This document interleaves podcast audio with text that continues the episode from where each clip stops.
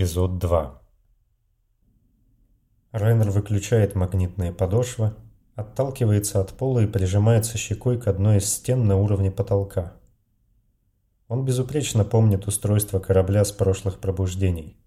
Расположение отсеков, примерную конструкцию палуб и переборок. И этот гул не может быть ничем, кроме работающего двигателя. Ровный, без скачков и шероховатостей. Что бы ни случилось на Фукуде, реактор работает. Признаков критических поломок нет.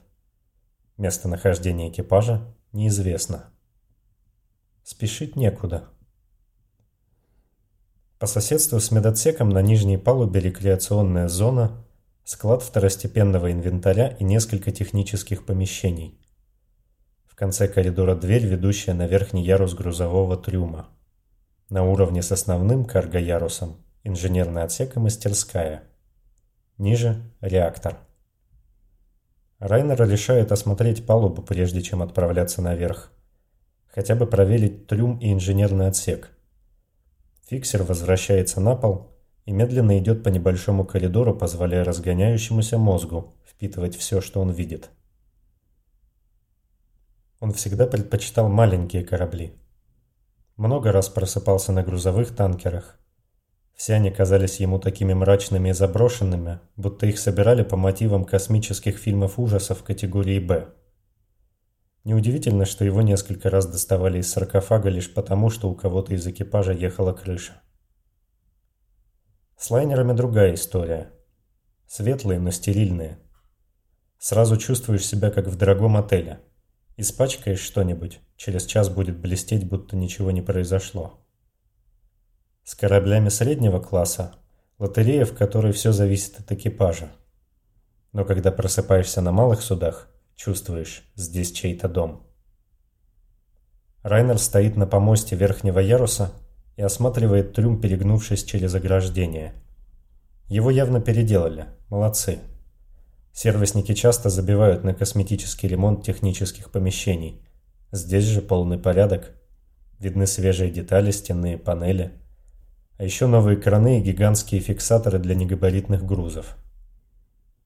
Трюм хорошенько забит оборудованием, ящиками, мини-контейнерами. Судя по всему, корабль недавно посещал станцию снабжения. Но вот оно.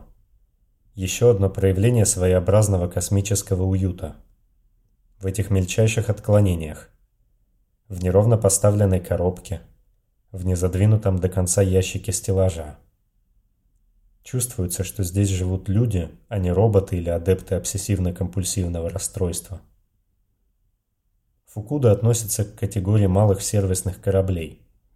Это значит, что экипаж занимается обслуживанием автономных космических аппаратов, навигационных маяков, спутников связи, орбитальных станций – а иногда и других кораблей, если возникает срочная необходимость. Райнер дважды просыпался здесь. В первый раз мальчишка-ремонтник, новичок в команде, застрял на орбитальнике, попав в поток космического мусора. Станция начала терять орбиту, и скин корабля счел ситуацию достаточно критической. Во второй раз экипаж просто заскучал во время затянувшейся починки спутника – Формальным поводом для активации фиксера стало корпоративное предупреждение о возможной пиратской активности в секторе. Как они уболтали на этой скин корабля, для Пола остается загадкой. Зато он полтора месяца провел вне саркофага. Набрал 1118 очков, освоил новые азартные игры и запомнил несколько шуток, большинство из которых не понимал.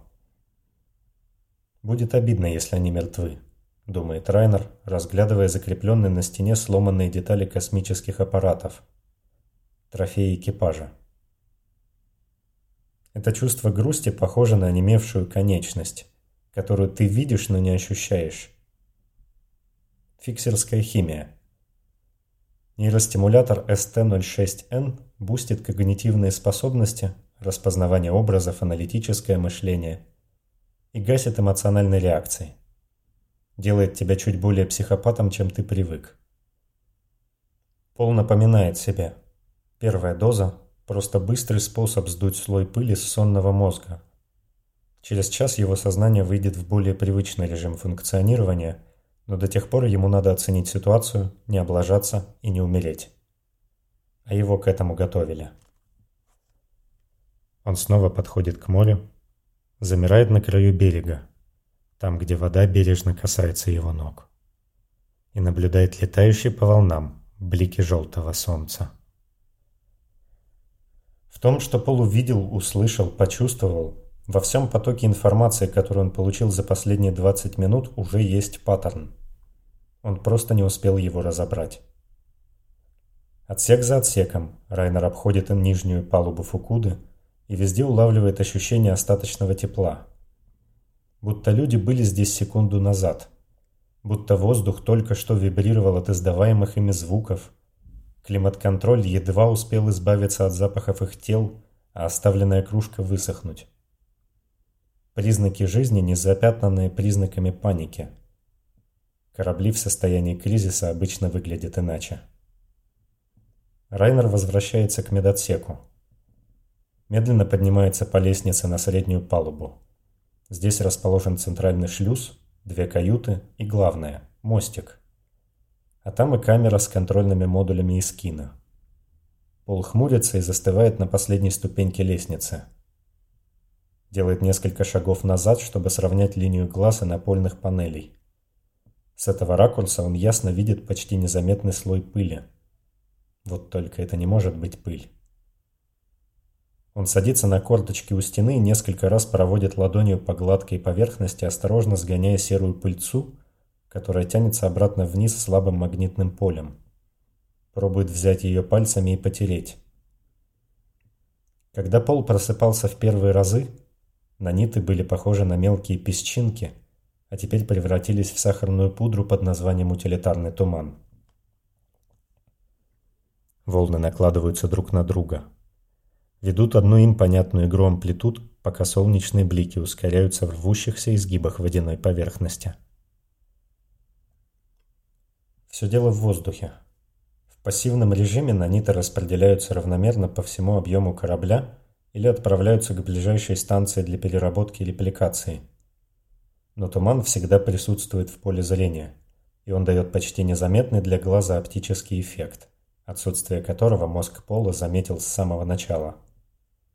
Просто не успел обработать до конца. Spimescape – система с низким приоритетом. Просто дополнительный способ общения с кораблем. Но утилитарный туман является частью аварийных протоколов – если он не получает команд от эскина, то должен продолжать поддерживать себя в рабочем состоянии автономно. Интересно. Он делает шаг вперед и чувствует, как холод воды волной сенсорных ощущений прокатывается до самого затылка.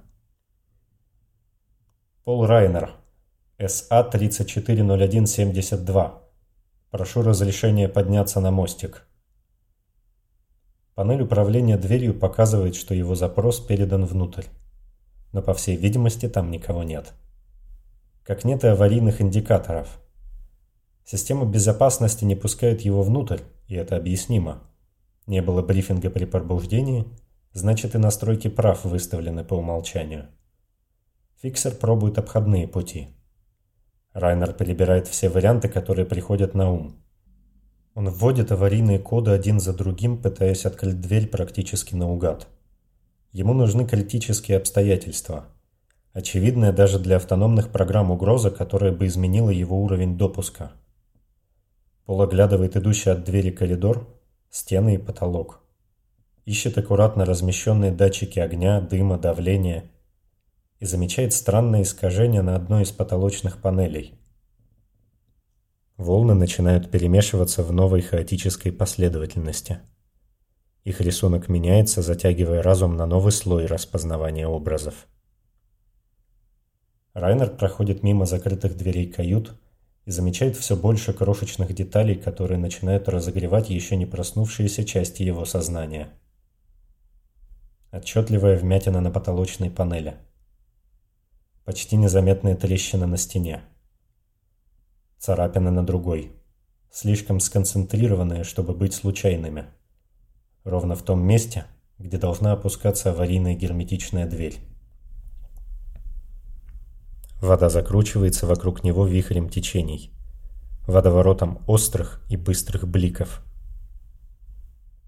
Фиксер чувствует, как в его голове запускаются вшитые древними эскинами навыки, как меняются когнитивные процессы и логика восприятия, как кровь приливает к рукам и ногам, а слух и зрение будто становятся острее, ищут угрозу.